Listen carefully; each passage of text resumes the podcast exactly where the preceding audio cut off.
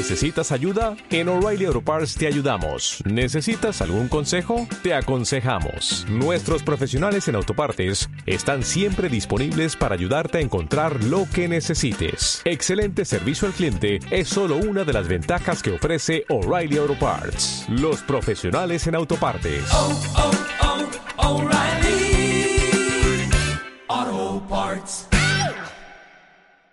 El contenido de este programa, entrevistas, comentarios y opiniones son responsabilidad de conductores e invitados. POM Radio presenta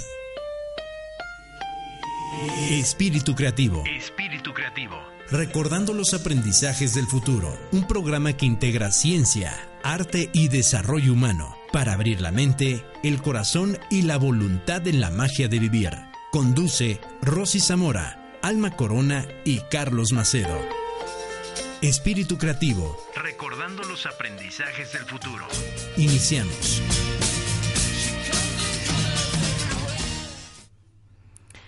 ...24 de noviembre... ...bienvenidos a la octava emisión... ...de Espíritu Creativo... ...recordando los aprendizajes del futuro... ...los saludan con mucho gusto... Alma Corona. ...y su servidora Rosy Zamora... ¿Cómo te ha ido en la semana, Alma? Muy bien, con muchos aprendizajes incorporados, pero bien, lindos. Muy bien. Pues seguimos, queridos o me escuchas, explorando sobre el tema de hacer consciente lo inconsciente. Estamos aterrizando desde el programa 1. Cada programa es un nuevo concepto que nos permite ir avanzando en el arte de despertar nuestra conciencia. Y cuando Así hablamos es. de despertar nuestra conciencia, hablamos de hacer consciente lo que hay en nuestro inconsciente. Hacer conocido lo desconocido. Entonces, bueno, el programa anterior que tuvo mucho éxito, recibimos muchos mensajes, recibimos mucha retroalimentación. Eh, hablamos de esta distinción magnífica que los grandes pensadores Chris, Chris Argyris y Donald Sean nos proporcionaron para poder entender cómo es que percibimos el mundo y lo expresamos. Tenemos una conversación pública y una privada. Y en el programa anterior indagamos sobre el contenido de la conversación privada, ¿no? Alguno me escucha, me escribió y me dijo, no, pero yo siempre expreso lo que, lo que pienso y lo digo así.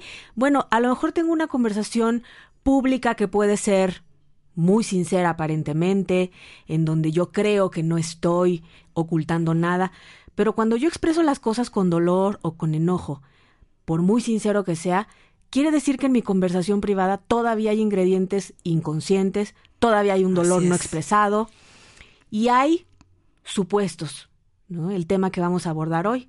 Y para esto, bueno, este, este programa está impregnado de la energía de una muy querida amiga nuestra, Fer Grajales, gracias por la información. Ella la adquirió en algún evento y se ha encargado de mejorarla, de potenciarla y nos la compartió. Entonces, todo el programa de hoy está teñido de la energía de nuestra amiga Fer, le agradecemos muchísimo. Y te mandamos un saludo, Fer, te queremos mucho. Y entonces, bueno, tenemos una historia que preparó Alma Corona. Entonces le vamos a pedir al maestro Luis en los controles que nos ponga música de fondo para poder escuchar esta historia. Vamos a ver qué construimos a partir de ella. Y la historia se llama La historia de Purita. Purita es una muchacha tradicional y tal como su nombre lo dice, ella es purita. Pues desde pequeña fue educada de una manera muy conservadora. Purita tiene un novio llamado Ali, a quien conoce desde hace varios años, teniendo juntos como novios ya cuatro.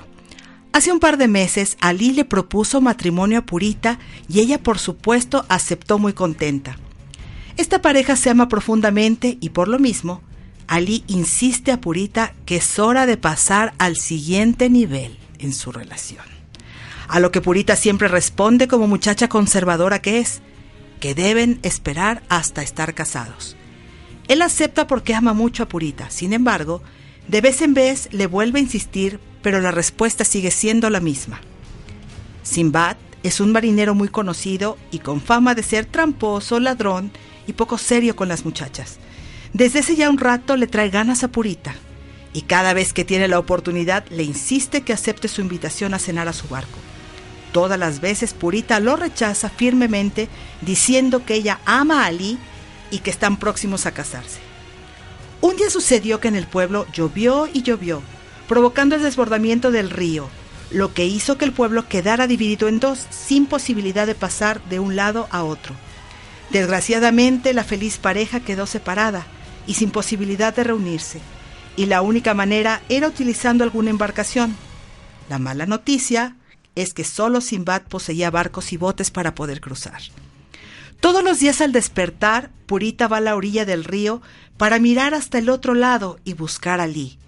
Afortunadamente todos los días tiene suerte, ya que su amado novio la saluda desde el otro lado.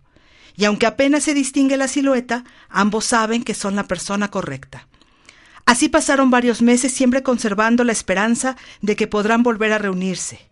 Pero un buen día, Purita sale de su casa para ir a mirar a Lee al otro lado. Él no aparece. Purita se preocupa un poco, pero luego luego piensa que lo más probable es que su novio se ha retrasado un poco porque seguramente tiene mucho trabajo. Decide esperarlo, pero pasan un par de horas y Ali no aparece. Un poco triste, Purita regresa a su casa y concluye que lo mejor es que mañana regrese para saludarlo. Ya amanecido y lo primero que hace Purita es levantarse para correr a la orilla del río y encontrarse a lo lejos con Ali. Sin embargo, una vez más, no aparece. Así pasaron los días y Ali no se asoma. Purita lo espera por horas y horas, pero sin suerte. Es tanta su desesperación que comienza a pensar que lo más probable es que ya haya encontrado a alguien más, que si le da lo que él quiere y que ella ha quedado en el olvido. Un buen día, más afligida que nunca Purita desde que es momento de cruzar al río para buscar a Lee, decide que es momento de cruzar el río para buscar a Lee. Para ello busca a Simbad quien es el único que puede ayudarla a cruzar. Simbad, necesito que me ayudes a cruzar el río. En uno de tus botes, mi novio está al otro lado y quiero verlo, dice Purita. A lo que Simbad responde, claro que sí, Purita, pero como tú sabes, eso tiene o puede ser un poco caro. ¿Tienes para pagarme? ¿Cuánto debería pagarte? pregunta Purita. Al escuchar la cantidad, Purita casi se desmaya. Simbad, yo no tengo esa cantidad, por favor ayúdame. Simbad le contesta, claro que sí, Purita. La otra manera es que aceptes pasar una noche conmigo en mi barco. Purita sin pensarlo le dice que no y se va muy enojada. ¿Cómo puede ser eso posible? Si ella ama a Lee y jamás ha hecho algo así, porque cree firmemente en el matrimonio.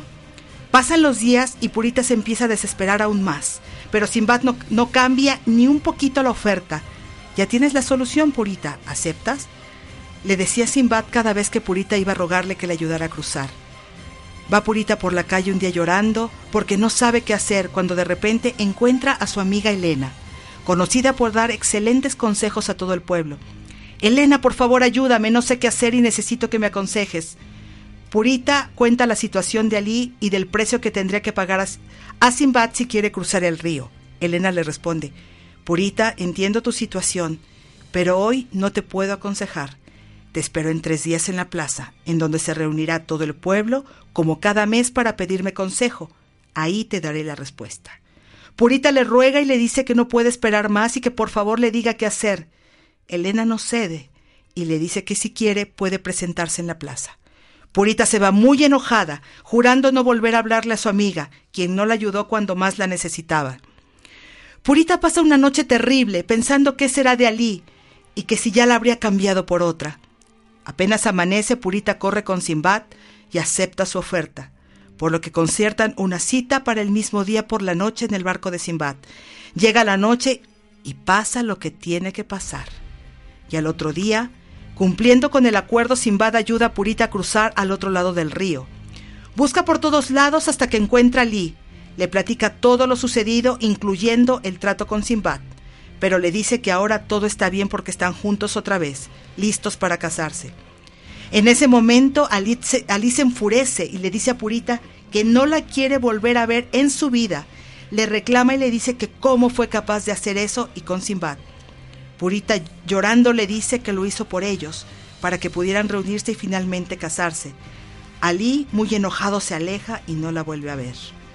Purita, llena de tristeza, regresa a su lado del pueblo y le platica todo a Jalil, un hombre musculoso, quien de inmediato corre a buscar tanto a Ali como a Simbad para golpearlos hasta que se cansa y los deja medio muertos.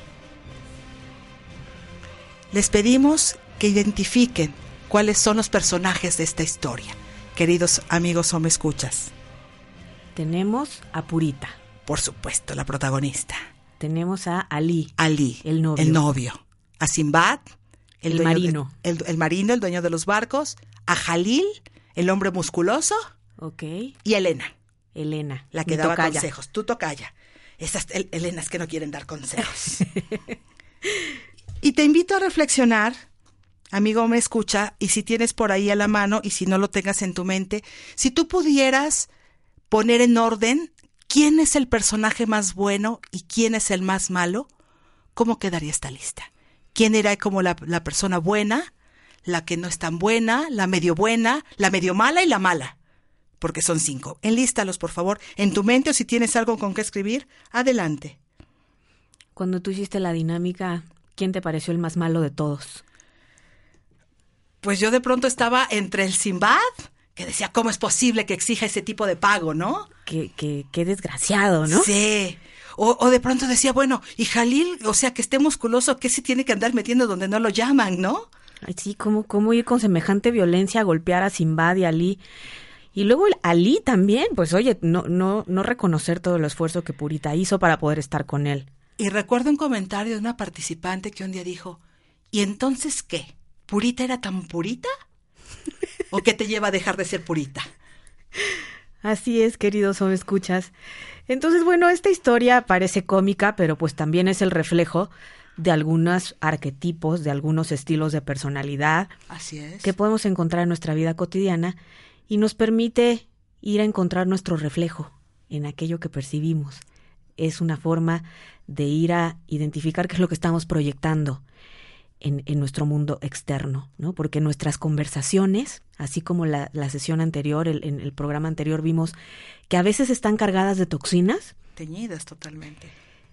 también nuestras conversaciones están teñidas de supuestos, ¿no? Así es. Entonces yo sé que tú tienes como, como un panorama de lo que no cuenta esa historia.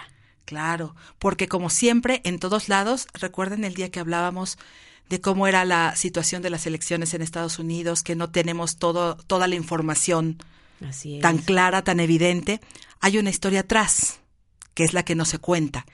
Y en todas las historias, cualquiera que te encuentres, siempre vas a encontrar un lado que no se ha contado, Así es. a un fondo que no se ha contado y no se dice. Pues te voy a contar lo que nadie sabía. Primero, Ok. Simbad era el eterno enamorado de Purita. Simbad la amaba con todo su corazón. Ok. Que Con la fama que tenía, pues era difícil que se pudiera acercar, ¿no? Pero a, a Purita la amaba. Y lo único que Simbad pretendía era que ella lo conociera a través de una cena. Ah, eso fue lo que tenía que pasar. Eso fue lo que tenía que pasar. O sea, solo la invitó a cenar. Solo la invitó a cenar y a Y platicar con ella. Tenía la esperanza que al conocerlo, Ella pudiera. ella pudiera abrir su posibilidad, su visión de tener otras opciones. Wow. Entonces no era tan malo.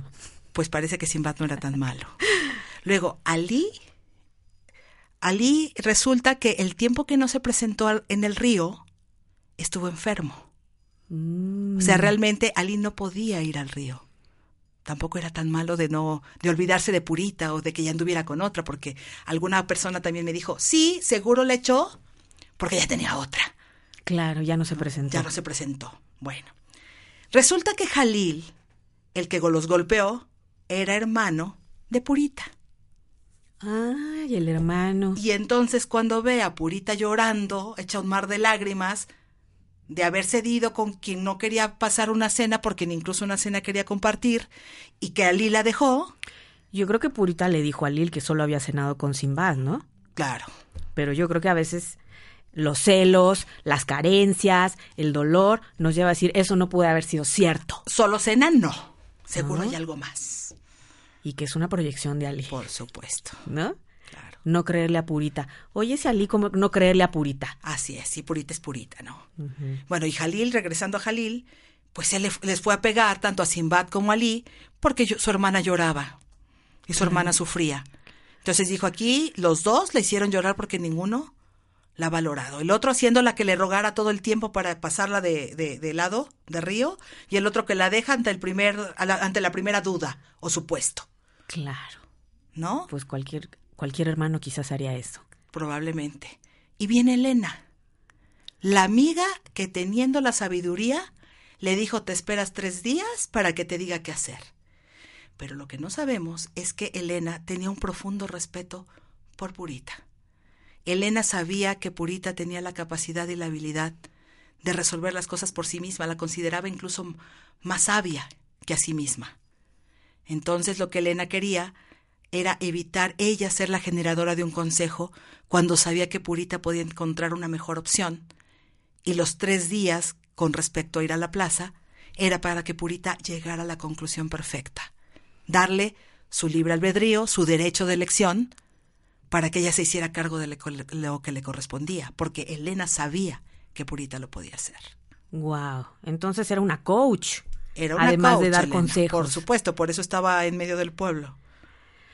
Bueno, pues qué interesante historia. Entonces, a ver, queridos o me escuchas, ¿qué descubrieron de ustedes al escuchar este relato? ¿Qué cosas supusieron? ¿Qué emociones se les gatillaron? Así es. Cuando oye- oyeron hablar de Simbad o cuando las- lo que decía Jalil o O el resultado de Ali después de todo el, este, el esfuerzo que hizo Purita para poder estar con él, ¿no? Entonces, bueno, lo que les queremos compartir a través de este relato y a través de lo que nos genere es una herramienta poderosísima, al igual que la columna izquierda, que también nos proporciona el gran pensador Chris Argyris. Así Ese es. Chris Argyris aportó muchísimo al desarrollo humano y al desarrollo organizacional y se llama la escalera de inferencias. así es.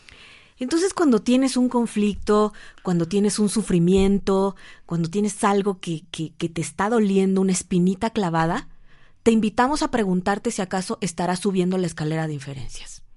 ¿no? ¿Cómo Claro. se sube la escalera de inferencias? Pues primero hay que observar los datos, Eso, los hechos, lo que sí realmente sucedió, lo comprobable. lo que podrías haber grabado en un video, lo que es percibible a través de tus sentidos, esos son los hechos. Después, necesitas observar cuál es el significado que le estás añadiendo a esos hechos. Porque hay un juicio siempre ahí atrás, hay una interpretación. Así es. Recuerda que como nos dice el sabio Joe Dispensa, que nuestro cerebro tiene la capacidad de captar 400 mil millones de bits por segundo y nuestra mente consciente solo alcanza a registrar 2000. Así es. Entonces, nunca podemos pretender tener toda la realidad frente a un acontecimiento y decir, la decisión que voy a tomar es la que es. Y de origen todo el tiempo estamos discriminando información, porque si no podríamos enloquecer. Si una persona no discrimina información, podía estar escuchando el latir de su corazón, el fluir de su sangre, el movimiento de sus riñones y el del vecino. Entonces, de naturaleza, de por sí discriminamos información para fo- poner focalizarnos en lo que realmente es importante en ese momento. Entonces, nadie puede tener el mapa completo. Exacto. El mapa no es el territorio, dice la, una de las reglas de la PNL. Entonces, el primer escalón son los datos, el segundo escalón es agregarle un significado. El tercero es comenzar a hacer supuestos, lo que seguramente todo el mundo hizo a través de este relato. Claro. ¿no? Y Purita, qué intensa. Y Ali, qué desagradecido. Y Simbad, qué Abusivo. abusivo. Y el Jalil, qué violento. Y Elena, qué envidiosa. Así es. Entonces, son los supuestos. El cuarto escalón es que genero conclusiones. Claro. Y entonces digo, la vida es así. El quinto escalón es adopto creencias. Y entonces se nos va haciendo un ciclo que vamos repitiendo permanentemente. Permanentemente con las creencias. Oye, pues esto es todo un desafío de aprendizaje Así porque es. imagínate que vivimos así. Permanentemente. Y, y lo hacemos otra vez de manera inconsciente. Y llegamos a conclusiones o incluso el paso siguiente de la conclusión, que es la acción, pasando por todo este proceso con supuestos y con historias que nos estamos contando realmente. Así es. ¿Cuántas veces hemos despedido a alguien desde esa mirada? ¿Cuántas veces has discutido o has regañado a tu hijo o a tu hija porque hiciste el salto hasta la acción sin darte cuenta de que realmente si era un hecho o no? Yo recuerdo cuando, cuando iba en la prepa, un día eh, a mi mamá le llegó el chisme por alguna persona que yo me había ido con alguien por ahí. ¿no? Fue muy chistoso. Se fue por ahí con fulanito. Cuando llegué a mi casa, por primera vez mi madre me gritó Alma Lilia y cuando mi madre me decía Alma Lilia es que la cosa se ponía ruda. Me dijo cosas que de verdad incluso no entendía. Porque quién sabe, me había ido al campo abierto y no sé qué tanta historia. Al final pude preguntarle, bueno, ok, ¿qué día fue? Me dio la fecha y ese día había ido mi papá por mí. o sea, tuve el- un argumento y un hecho para contenerlo, sin embargo, esa regañada ha sido la peor de toda mi existencia en casa, ¿no?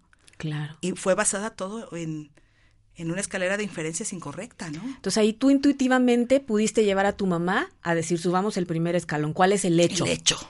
¿No? ¿Qué te dijeron y cuándo fue? Lo, Ah, lo intenso es que después mi mamá no sabía qué decir, ¿no? claro. Se descoció como no sabes. Y ella lo único que quería evidentemente era protegerme. Así es. A veces desde el amor, desde la protección, desde querer cuidar, generamos estos espacios disruptivos en la relación. ¿Cuántas veces no incluso hemos sufrido en silencio? ¿Cuántas veces yo no me atrevo a clarificar mi inferencia o mi supuesto? claro. Prefiero decir, no, prefiero no enterarme y prefiero su- sufrir en silencio porque no me quiero imaginar cómo será mi realidad si clarifico el supuesto. O, hay- o hay otra que también es muy importante. ¿Me la hizo? Me la paga. Así es. Puedo suponer que a lo mejor el marido o la mujer es infiel y pues ahora me la paga. Así es. ese es un tema. ¿Sabes que a mí un día me pasó que dando un curso, estaba yo dando un taller y estaban mis jefes presentes en el taller? Y yo veía a todo el mundo atento, pero a mi jefe lo veía en la última fila, bostezando y con cara de aburrido, y no sabes cómo sufrí durante todo el taller. Hasta que al final fui y le pregunté, oye, ¿qué te pareció? ¿Y qué te dijo? Me dijo, me pareció fantástico. El tema es que mi hija estuvo enferma con fiebre toda la noche y no dormí nada. Claro. Pero quise hacer el esfuerzo de estar aquí para escuchar tu taller. Wow. Wow. Y sufriste ocho horas. Y sufrí ocho horas Bueno, y, contando mis historias. y fueron pocas horas, porque a veces sufrimos años o la vida entera por Así un es. supuesto. Entonces aquí queremos invitar a los hombres escuchas a que reflexionen sobre los filtros que nos llevan a ver la realidad. Uno de ellos es la biología, Claro, ¿no? Los hombres y las mujeres no vemos la vida igual. por supuesto. Hormonalmente, una semana a otra, las mujeres somos diferentes. ¿sí? Claro. Nuestra anatomía nos lleva a ver la vida distinto. La estatura no nos lleva a ver la vida E igual. incluso tan simple que no, no pronunciamos el o no decimos las mismas palabras en volumen al día. Las mujeres por naturaleza hablamos casi el doble. Así es. Eso tiene un impacto, por supuesto. ¿no? El segundo filtro es la cultura. Claro. ¿no? Las creencias, el sistema social y cultural en el que tú te has desempeñado, el sistema religioso. Nosotros podemos hacer muchas inferencias sobre las mujeres de Oriente o de Medio Oriente, pero, Pero esa no es su cultura. Eh, claro. Nosotros no entendemos y, y para ellas lo que ocurre es lo que debe de ocurrir. ¿Cómo entender que en otra cultura un hombre tenga un harem? Y cuando para algunas de ellas es un privilegio. Es, un, es una hermandad, Claro, y aquí por favor ni siquiera voltees a ver a la que acaba de pasar. porque te quiero demandar y te voy a quitar a los hijos y porque me las vas a pagar. Claro. como el preso número 9, ¿no? Que, que los mató y, los, y se suicidó para irlos a perseguir al más allá. ¿no? Es una canción popular que luego compartiremos acá, pero hoy no, para no bajar la Para no bajar la frecuencia. Y otro de los filtros, pues, es la historia personal. Claro. La historia personal, recordemos que, que, la, que la ciencia va reconociendo que en nuestro ADN, además de información biológica, genética, también existe una cierta acumulación de em- emociones y de creencias. Claro. Es lo que me llevó a mí a desde chiquita vivir una inferencia, por ejemplo. Claro. Cuéntanos, ese ejemplo es, ah, me ha servido en tantos talleres. Me ha servido a mí también para, para comentarles que el desarrollo humano, el coaching, el desarrollo personal y espiritual, pues claro que funciona. Claro. Mi familia hoy, pues no puede creer que yo esté frente a un micrófono, ¿no? En, en un programa de radio, porque saben que yo de chiquita no hablaba. Pero no hablaba con mi papá y con todos los que se parecieran a él. ¿Y por qué? Pues yo no supe, yo crecí con una barrera y hasta que fui a mi especialidad en psicología transpersonal, ahí a Argentina, con el doctor Daniel Taropio, en un proceso terapéutico, que era una constelación familiar en esa época, identifiqué el origen de por qué yo no me podía relacionar con los hombres. Wow. O sea, no solo era con mi papá y, sus, y, y- y los que se parecieran a él. Generalizaste. Generalicé y, y recordé un, un momento en mi vida cuando tenía yo cuatro años que mi papá vivió un percance de salud, se le reventó una úlcera y estuvo internado dos meses Wow. en el Seguro ¿Qué Social. edad tenías? Yo tenía cuatro años. Entonces, bueno, pues en esa época se creía que los niños no iban a entender nada, ¿no? Pues nadie me explicaba nada. Y yo me recordé, estaba yo solita en la sala de mi casa, pues toda triste, porque en las tardes mi mamá y mis hermanos se iban a visitarlo y yo me quedaba ahí con la muchacha, ¿no? La señora que me, que me hacía el favor de cuidarme. Entonces, entiendo que cuando mi papá regresó yo generé una barrera de semejante tamaño, por si acaso se volvió a ir. Y fue inconsciente. ¿Y de cuántos años? Tenía, bueno, la barrera duró como, como ocho, bueno, la barrera en, en realidad duró mucho tiempo, porque aun cuando años después pude volver a hablar con él, pues la barrera energética seguía. El dolor, Claro. el bloque, y la gente me preguntaba, pero es que, ¿qué te pasa? Pero es que, ¿por qué no hablas con tu papá? Y tu papá te, ador- te adoraba. me adoraba el padre de la parroquia, me decía eso es pecado, y, y- y bueno, y yo no podía derribar esa barrera. Claro. Pero fue una inferencia que yo a los cuatro años me generé, producto también, pues, de la acumulación de emociones en mi sistema familiar, lo que yo traía en mi ADN. Bueno, si tus hermanos te decían que te habían traído un hospicio de algo así, pues ah, ¿cómo los te hermanos grandes siempre hacen eso, ¿no? Bullying. Entonces, imagínense a dónde puede llegar una inferencia. Claro. Me ha, me ha tomado un proceso terapéutico de unos 15 años, me ha tomado estudiar mucho, poder recuperar mi habilidad creativa de comunicación, pero de que funciona, funciona. Claro. Entonces también me ha ayudado eh, contar este ejemplo, porque hay gente que dice, yo jamás me podría comunicar. En un micrófono, frente- en una cabina de radio, menos. O en televisión, yo he estado frente a audiencias de 800 personas y no he alterado mi campo emocional. Claro.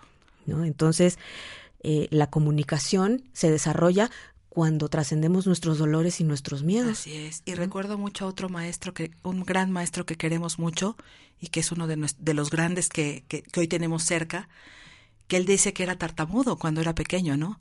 Que para ir a comprar el pan tenía que aprenderse la frase porque le daba tanta pena tartamudear para pedirlo. Y cuando le preguntaban otra cosa, pues tenía que tartamudear y era un, un martirio. Así es. Y hoy es un gran comunicador. Xavier Pedro. Así es. Lo queremos mucho. Lo queremos mucho. Y bueno, ese, esa situación en su vida pudo haber sido producto de alguna creencia que se instaló o que traía de su corriente de vida o que heredó de su sistema familiar. Lo que necesitamos observar es que los seres humanos hacemos supuestos e impactamos en nuestra vida e impactamos en la vida de otros. En el mundo laboral, ¿cuántas veces no ha ocurrido? ¿Cuántas veces no presenciamos Claro. el impacto en, en la carrera de una persona basada en un supuesto? Bueno, al al- al límite y el, ex- el, el caso extremo, el caso extremo que yo vi es desde juzgar a una persona por el saco que llevaba. O sea, si trae ese saco, conclusión, es drogadicto. No me digan de dónde vino la vinculación con la información, pero lo escuché.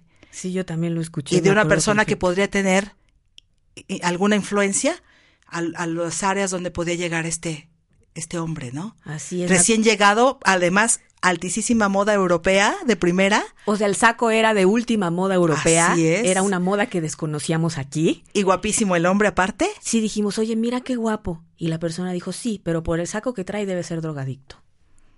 A ese nivel pueden llegar nuestros supuestos. Yo también estuve en algunas sesiones, ¿no? Por ejemplo, cuando, cuando se iba a definir el aumento de sueldo y los bonos, Claro. los que dirigíamos equipos teníamos que fundamentar el desempeño de nuestros colaboradores para poder definir con qué porcentaje iban a contar de, de incremento y demás. Y yo tenía un colaborador que tenía una enfermedad, tenía diabetes. Entonces, él hacía lo que le correspondía, ¿no? Claro. Simplemente llegaba muy a tiempo, a las 8 de la mañana, antes que todo, hacía su trabajo Y lo hacía bien. y lo hacía bien. Pero mis compañeros me querían desafiar, ¿no? Es que él podría dar más, es que, ¿no? Y si no hubiéramos presentado un hecho para poder subir Sostener, sí, y claro. sostener la escalera de inferencias adecuadamente, le hubieran afectado su bono y su sueldo, Claro. ¿no? Pero ¿cuántas historias nos podemos contar sin ir más allá de lo que verdaderamente está ocurriendo con la persona? Cuando se enteraron de eso dijeron, mis respetos. Porque una persona con diabetes que tenga la energía para levantarse y poder estar en punto de las 8 de la mañana. Antes. O antes. antes. Y poder sacar el trabajo, Claro, ¿no? Y hacer lo que le corresponde. Mis respetos, claro. ¿no? Entonces decían, oye, ¿por qué mejor no lo dejamos en paz? Ah, qué buena Qué idea, buena ¿verdad? idea, sí. qué buena conclusión, Claro, ¿no? sí. Pero qué tal que, Bueno. que no hubiéramos sabido. Acuérdate tú y yo en, en algún tiempo cuando empezábamos a hablar de energía o cosas así en el trabajo, las personas que tenían alguna religión súper establecida y ortodoxa, o sea, nos, casi casi nos decían que si andábamos con Satanás o algo por el estilo, acuérdate. Sí. Sí, o sea, fue un... ¿Y eso es de Dios? Le dije, oye, pues es que Dios es luz y Dios es el todo, ¿cómo no va a ser de. Dios? Sí, lo que no es de Dios es andar diciendo mentiras o no, porque justamente las personas que sabíamos que hacían eso eran las que nos venían a preguntar, ¿y eso que hace será de Dios? Sí, sí, sí, qué cosa. Ya no recordaba tanta historia. Tanta historia que ha configurado a veces nuestra realidad. y que, y, y que sobre todo nos deja a veces relaciones eh, de, de mala calidad, relaciones que se pierden por algún supuesto, ¿no? Por algún tema que a, la- a veces puede ser tan simple. Me acordé de un caso hasta chusco. Uno, un, uno de mis amigos, nuestros amigos hace tiempo, que por cierto ya partió de este plano, un día se enojó terriblemente conmigo, porque íbamos, estábamos haciendo algo en conjunto y él no quería hacer y se me ocurrió decirle, pero qué cómodo eres, pero cómodo de comodidad. y él pensó que le estaba diciendo cómodo del que ponen en los hospitales. Ay, no. Me dejó de hablar tres meses. Porque cómo era posible que lo podría comparar con semejante cosa repulsiva. Oye, otra amiga nuestra que se enojó conmigo y que se fue a quejar contigo porque un día yo salí al súper y encontré un vendedor de rosas. Claro. Y dije, me voy a comprar unas rosas. Sí. Entonces me las llevé a mi casa y en vez de ponerlas en mi habitación, dije, las voy a compartir con mi compañera de casa y las voy a poner en la mesa. Sí. Y en eso me fue a visitar un amigo que venía de una fiesta y me dijo, oye, traigo una botella de vino que sobró de la fiesta, ¿quieres que la baje y nos la tomamos? Sí, claro. Y cuando mi amiga llegó a la casa se enojó muchísimo. Se sintió muy mal porque dijo, esta mujer ya tiene novio y no me ha platicado y no me tiene confianza. Estaba todo puesto, las rosas, el vino y el amigo. ¿no? Y entonces miren todos los conflictos que se pueden generar porque no hacemos stop y nos detenemos a evaluar nuestros supuestos. y aquí el tema es, si no estás seguro de algo, amigo o me escucha, pregunta.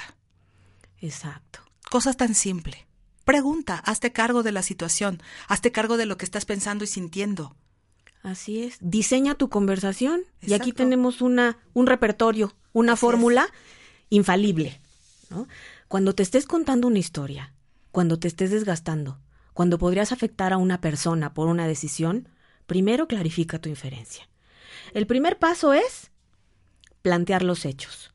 Cuando veo, cuando escucho, cuando percibo, expresa primero contigo, entonces siento porque infiero o supongo.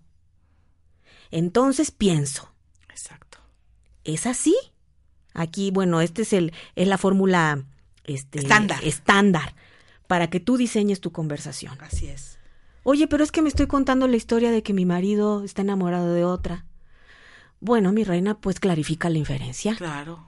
Y si me dice que sí, bueno, mi reina, es una oportunidad para Para tomar decisiones. y tomar otro cosas- camino. Claro. ¿Para qué quieres vivir contándote una historia, sufriendo y viviendo una realidad poco amorosa Así es. para ti, para empezar? Para empezar.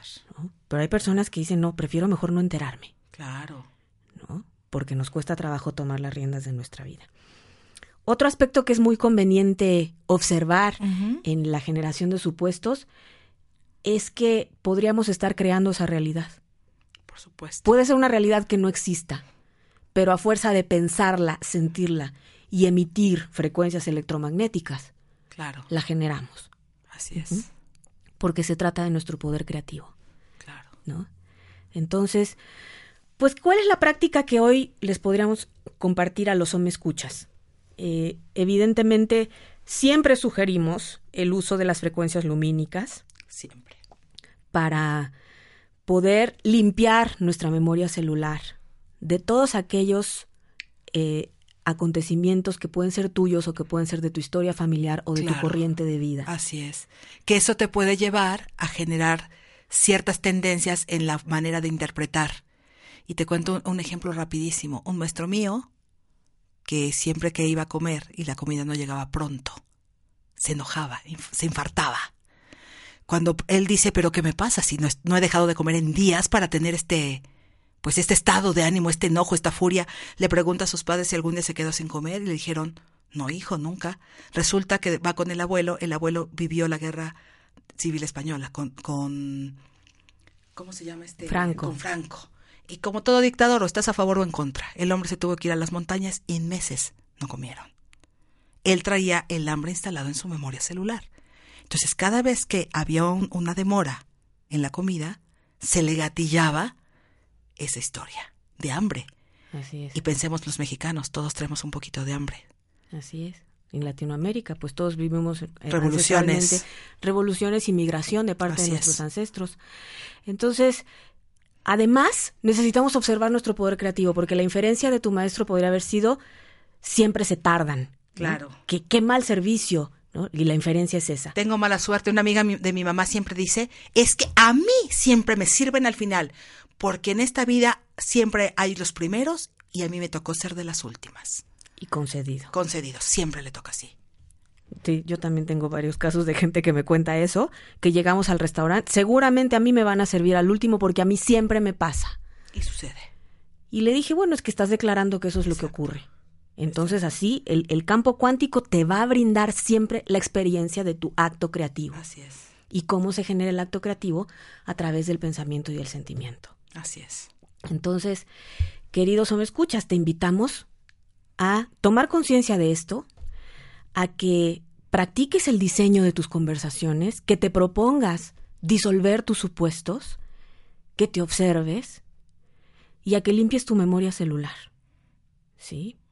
A través del ejercicio, a través de la respiración, a través de la meditación. Entonces, no sé si quieren que hagamos una práctica de depuración Sí, por muy supuesto, rápida. Muy rápida. ¿Les parece? Le vamos a pedir a nuestro amigo Luis que nos ayude con esta música maravillosa del compositor Jorge Herrera, que tiene que ver con la libertad. Se llama Free Healing. Entonces, lo que vamos a hacer, pues es repasar las, las activaciones que hemos hecho en programas anteriores. Y esto puede ser muy rápido. Y hoy lo vamos a acompañar de un decreto. Así es. ¿Sí? Vamos a inhalar profundamente. Vamos a intencionar la activación de nuestro centro cardíaco en luz oro. Una luz oro que nos irradia, que nos recorre, que activa todos nuestros centros energéticos, pero que además comienza a recorrernos por nuestras piernas y las plantas de nuestros pies y comienza a expandir unas esplendorosas raíces doradas que nos anclan al corazón de la Madre Tierra. Y de ahí tomamos la energía que nos permite, como dice el dicho popular, poner los pies en la tierra, vivir plenamente en este plano. Y este poder de la Madre Tierra que nos llega a través de las plantas de los pies nos permite armonizar y activar todos nuestros centros energéticos, incluyendo el centro pineal pituitaria que nos conecta directamente con las frecuencias de la fuente, de Dios, como lo quieras llamar. Y recibimos un rayo blanco, esplendente, que nos penetra, que nos recorre, que nos rodea, hasta formar un tubo de luz blanca. Inhalamos y exhalamos, potenciando nuestra conexión a la fuente. Cada inhalación representa nuestra intención de mantenernos vinculados a la fuente divina que nos da la vida. Y activamos el poder del rayo violeta, observando como un tubo de luz violeta surge por debajo de las plantas de nuestros pies y nos recorre y nos rodea y en simultáneo limpia nuestro cuerpo físico de todas las frecuencias que en el plano biológico conocemos como virus, bacterias, toxinas, miomas, tumores, todas aquellas acumulaciones energéticas de error se disuelven y se consumen. Y limpiamos nuestros temores, aquellos que proyectamos en nuestros supuestos, aquellos que nos hacen tener expectativas, aquellos que manifiestan nuestras carencias, se disuelven y se consumen. Ordenamos que esta esplendorosa luz potencie su poder en nuestro cerebro físico, irradiándolo, activando sus capacidades, activando la posibilidad de captar la perfección de la realidad.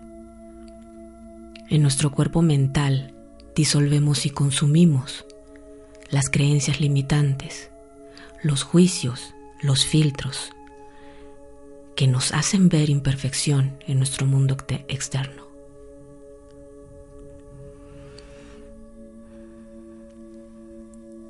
Y aquí te ofrecemos un decreto que puedes repetir un sinnúmero de veces para limpiar tu memoria celular.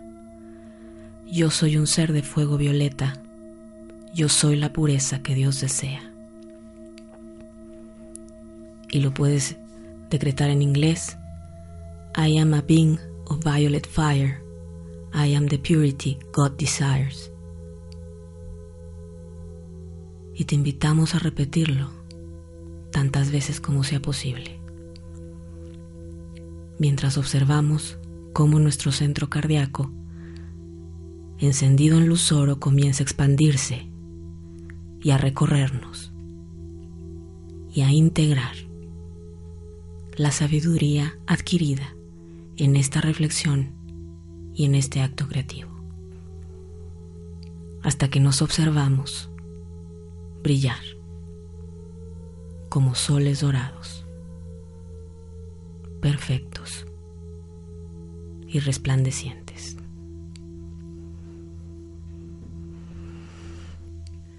Muy bien. Ay, qué rico. Sí. Sabes que Alma y yo estamos tomando un curso con Xavier Pedro en línea que se llama La Flor de Lis. Así es. Y estamos trabajando en la depuración de nuestro segundo septenio, de todo aquello que ocurrió entre los 7 y los 14 años. Y lo que no ocurrió y debió ocurrir. Así es. Entonces, el otro día en una noche, pasé una noche oscura, ¿no? Repasando el programa de la noche oscura del alma. Claro. Pasé una noche oscura. Se me activaron todos mis miedos y todos mis dolores de aquella época.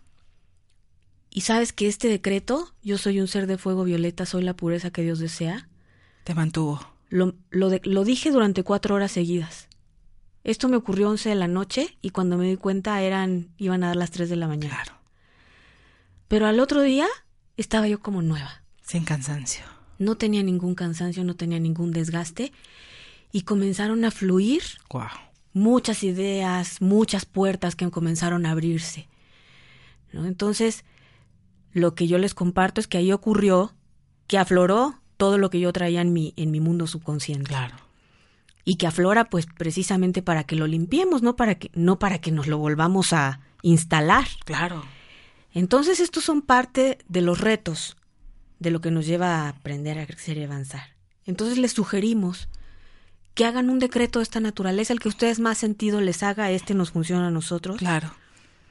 pero que pongan en práctica su capacidad de decretar cuando se estén contando una historia. Primero, hagan la depuración de su memoria celular. Hagan un decreto así.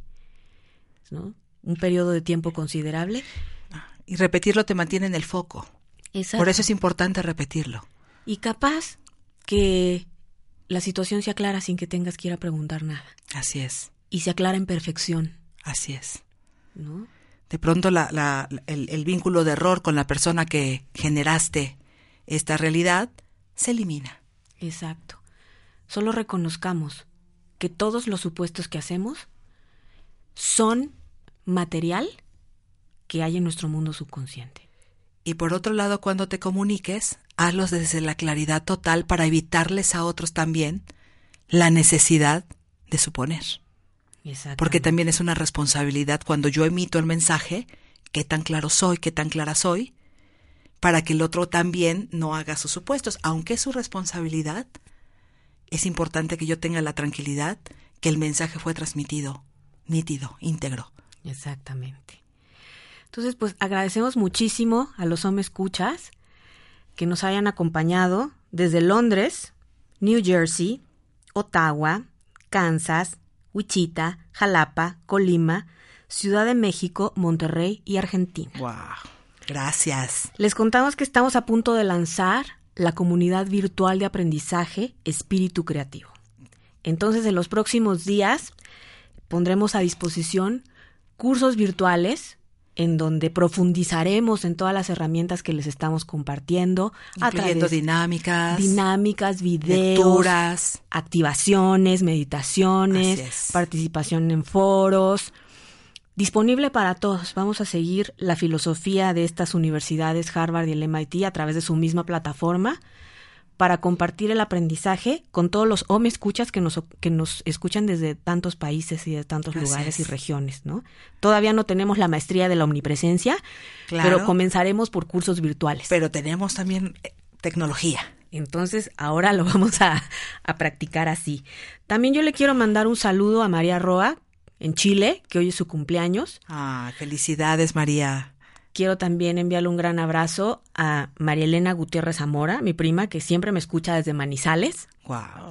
Y le quiero agradecer y, mandar muchísimo cariño. ¿Y quién más tenemos por ahí en la lista? En la lista, bueno, reiterar el agradecimiento. Jenny Pereira, Camila, todas nuestras amigas en Uruguay que siempre nos motivan tanto. Y que, y que nos, las veces que cuando nos escriben que igual un programa se, se transmite desde allá, bueno, ya lo co-creamos, ¿eh, chicas? Ya está co-creado. Ya está ¿eh? co-creado. Vamos a ir para allá a convivir con ustedes. Vamos a ir de vacaciones, pasamos por Punta del Este. Así es. ¿Te parece bien? genial. Y luego vamos a Salto directamente. Directo a Salto. ¿no? Un, un lugar de mucho desarrollo de conciencia. La gente valora mucho el aprendizaje en esa región de Uruguay. También le quiero enviar un gran saludo a mi amigo Gaelo de la Fuente, que, que nos escucha, desde Japón. Wow. Entonces, bueno, se conecta y, escucha los programas y me retroalimenta y eso lo agradezco infinitamente en el corazón. Así es. Pues bueno, una herramienta más para hacer consciente lo inconsciente, para ampliar nuestra capacidad de observarnos y para tomar las riendas de lo que ocurre en nuestra realidad. Así es. Porque tenemos ese derecho, no por ego, sino por el reconocimiento de nuestra naturaleza divina. Somos creadores de nuestra realidad. Cada segundo, cada instante. Evitemos crear con base en supuestos. evitemos que las realidades dolorosas se vuelvan realidad. Entonces, pues bueno, hemos llegado al final del programa. Este, yo ando como en, el humor de, vivir la vida, ¿no? Todavía traigo mucho el evento de los Grammys, de Marc Anthony, que no había descubierto que me encanta. Y ando bailando por toda mi casa a vivir la vida. Si un día la llamo, Rosy, ¿cómo estás? ¿Qué has hecho? No paro de bailar y de cantar. El sábado me la pasé bailando y cantando la música de Marc Anthony, aun cuando besó a J. Lo y luego le dijo hermana. Pero bueno. Ese también es un supuesto para el resto. Generó tantos supuestos a nivel mundial que enloquecieron los medios de comunicación. Entonces, pues los invitamos a que canten y bailen. Canten y bailen. Desde donde estén. A que no se cuenten historias. Aquí nos está escribiendo nuestra amiga Claudia Galván con la sorpresa de la comunidad virtual de espíritu creativo. Seguramente ella será una, una participante que hasta vamos a invitar a que de talleres, no solamente a que participe. Entonces, queridos hombres, escuchas, no se cuenten historias, disuelvan sus supuestos, primero con la luz, primero tomando conciencia y si es necesario vayan y aclárenlos. Pregunten. Háganse cargo de las conversaciones. Ayuda a tus amigos que vengan y se, y se cuenten historias, ayúdalos a clarificar, ayúdalos a despertar tu conciencia. No entres en su drama tampoco.